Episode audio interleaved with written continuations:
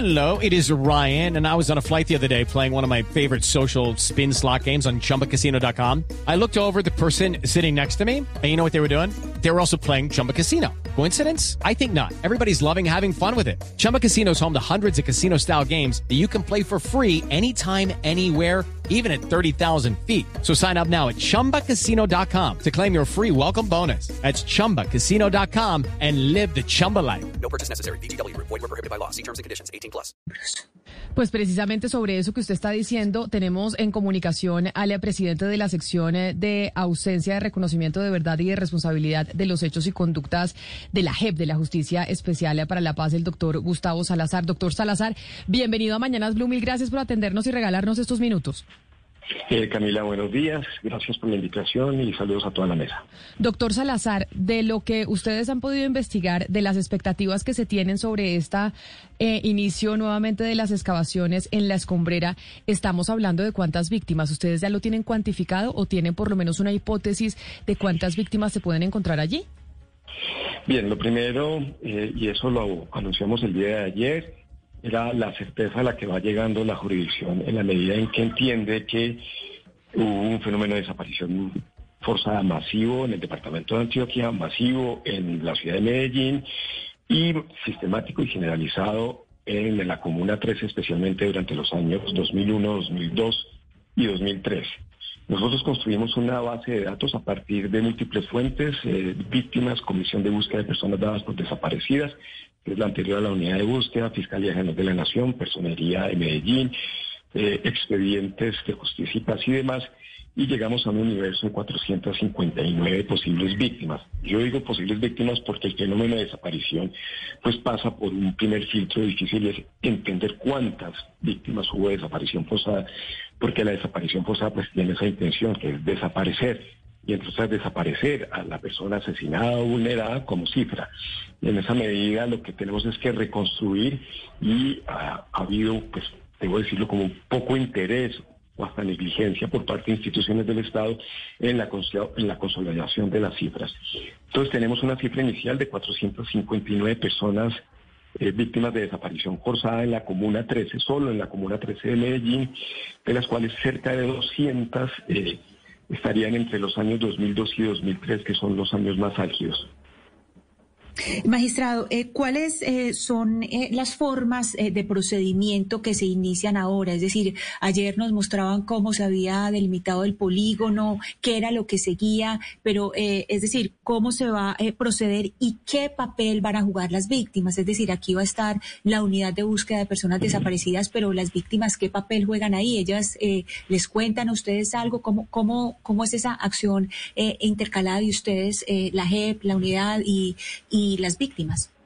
Bien, lo primero es cómo llegamos a determinar el polígono, que básicamente es un área, en este caso de un poco más de 3.000 metros cuadrados, cómo llegamos a determinar que posiblemente en esa zona se encuentran las víctimas. Entonces, lo primero es que nosotros recopilamos la información que está radicada en los expedientes de la justicia ordinaria y de la jurisdicción de justicia y paz, en donde hay no solo muchos testimonios, sino además hay una sentencia del 2015 que determinaba ese polígono. Lo segundo es que había y hay muchos testimonios de víctimas que señalaron desde el inicio los posibles lugares de inhumación. El lugar, el polígono básicamente coincide con un área, digo coincide, digo básicamente porque es una reconstrucción de un área que ha cambiado enormemente en los, en los últimos 20 años por la extracción de material, coincide enormemente con la cercanía, la zona de cercanía de una base paramilitar del bloque Cacique Notibara que operó en la parte alta de la Comuna 13, en la zona de la Arenera, al lado de una laguna y a unos cuantos metros, unos 30, 40, 50, 100 metros, ellos enterraban los cuerpos de las personas que eran subidas hasta, la base paramilitar.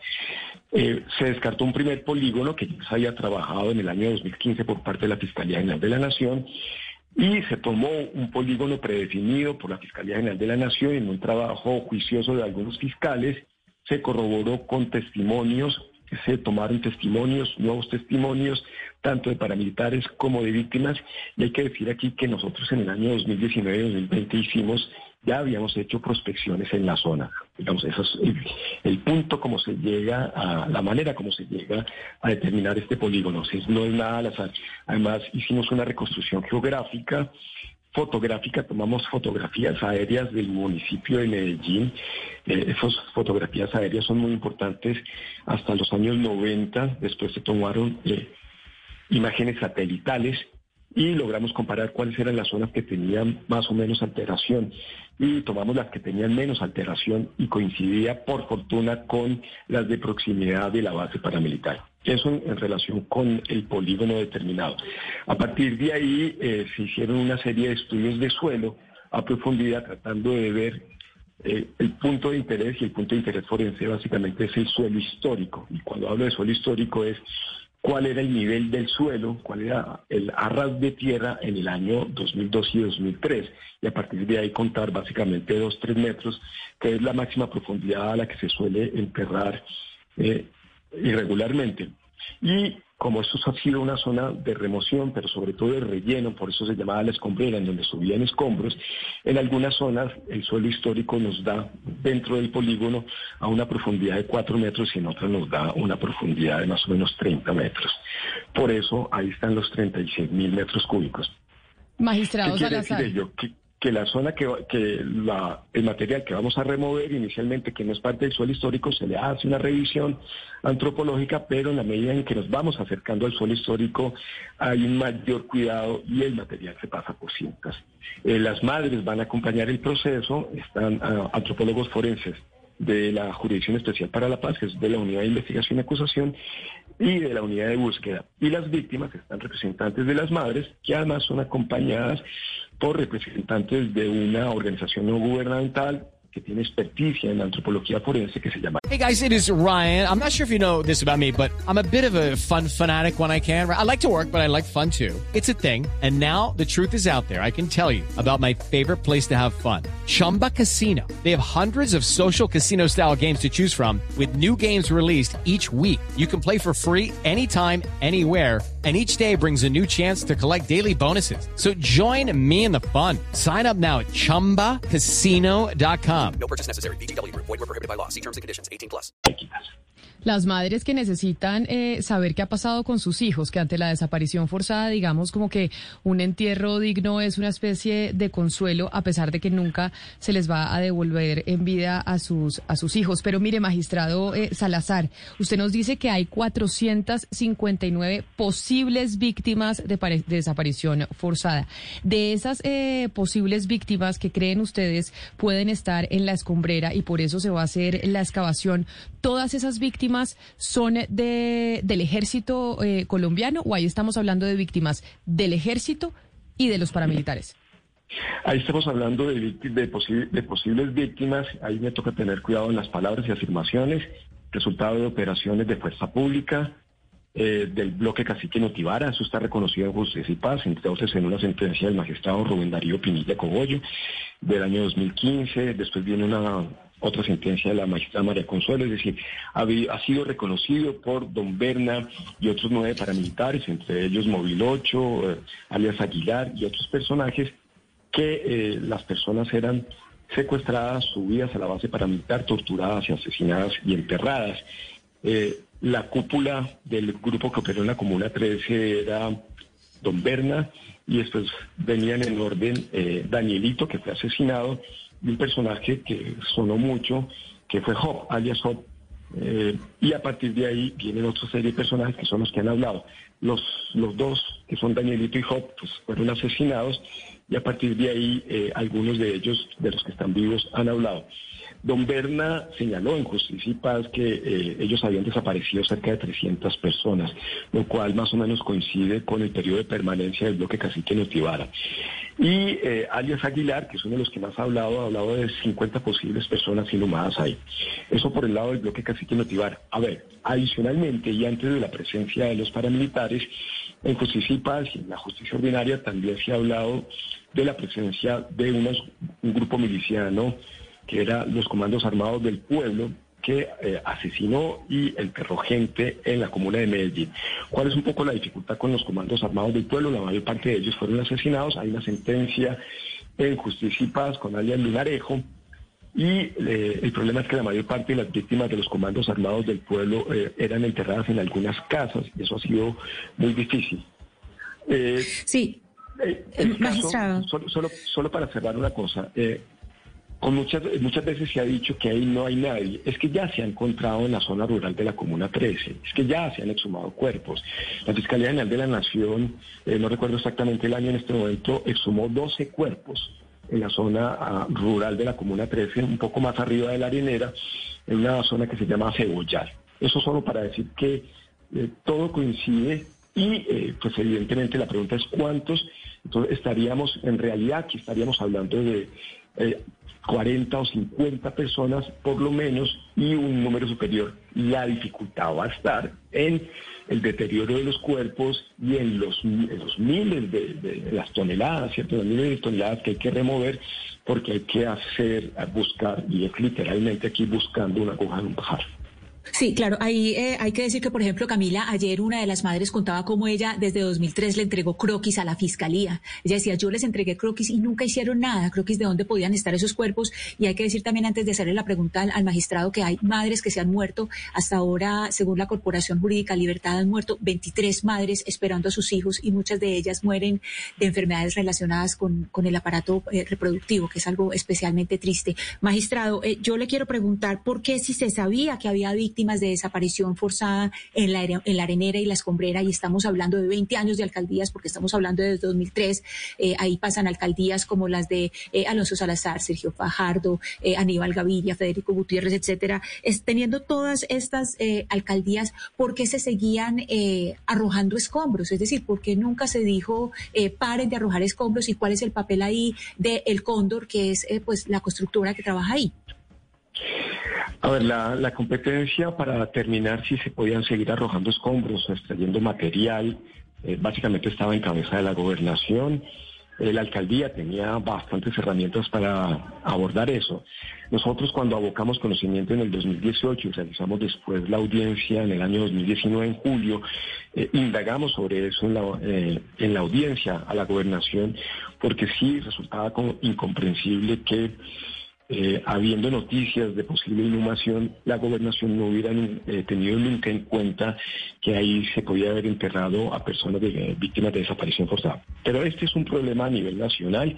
La sección, estos son procesos la sección ha hecho algo que no había hecho la justicia ordinaria y nosotros hemos ido determinando medidas cautelares y elevando el nivel de exigencias en el desarrollo tanto de obra pública como de extracción minera. Por eso nosotros decretamos una medida cautelar para el estero de San Antonio en términos del dragado en Buenaventura.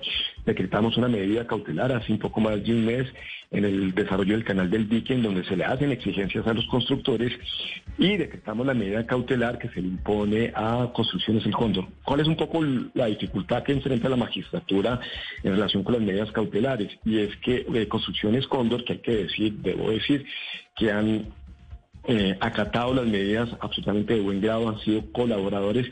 Hay hay dilemas muy complicados y es cómo decretamos una medida cautelar sobre una zona tan extensa, de tanta importancia económica, en donde hay extracción de material de cantera, básicamente arena para construcción y que se usa para carreteras, y eh, no detener las obras. ¿Cierto? Porque se vuelve eh, un dilema. ¿Cómo sopesamos los derechos de las víctimas con, eh, digamos, el derecho al desarrollo de eso? Y nosotros igual decretamos la medida cautelar. Debemos decir, y aquí señalo que eh, Construcciones Cóndor jamás interpuso ni recurso de reposición, ni apelación, ni nulidad, simplemente acató.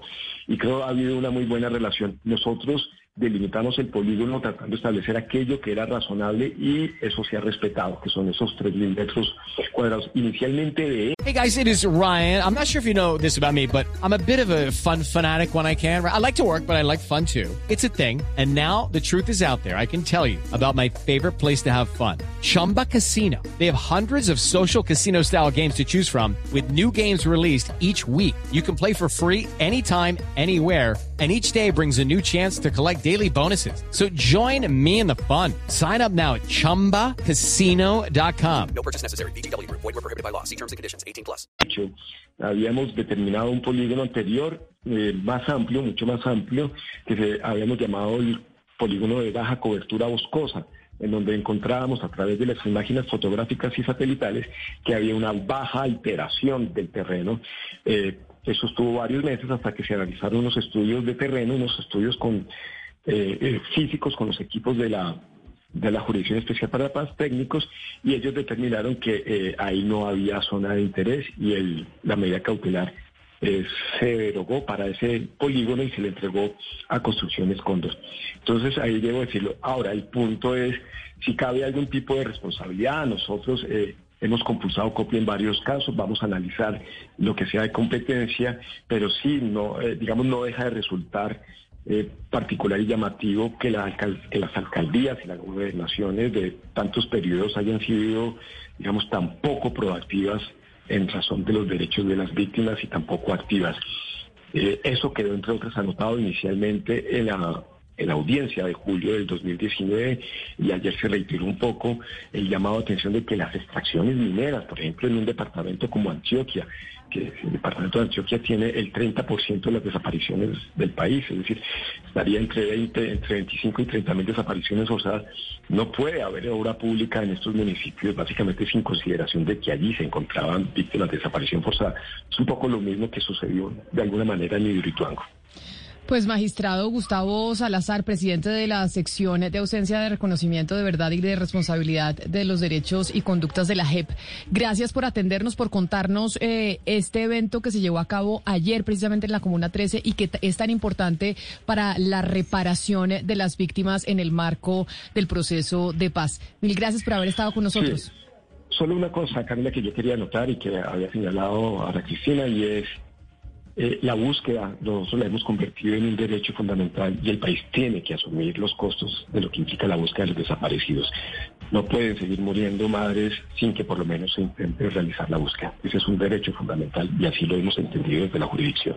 Así es, las mamás tienen derecho a saber en dónde están sus hijos y poderle dar una eh, sepultura digna. Gracias, magistrado. A ustedes, muchas gracias. Judy was boring. Hello. Then Judy discovered ChumbaCasino.com. It's my little escape. Now Judy's the life of the party. Oh, baby, Mama's bringing home the bacon. Whoa, take it easy, Judy. The Chumba life is for everybody. So go to ChumbaCasino.com and play over 100 casino style games. Join today and play for free for your chance to redeem some serious prizes. ChumbaCasino.com. No purchase necessary. Void where prohibited by law. 18 plus terms and conditions apply. See website for details.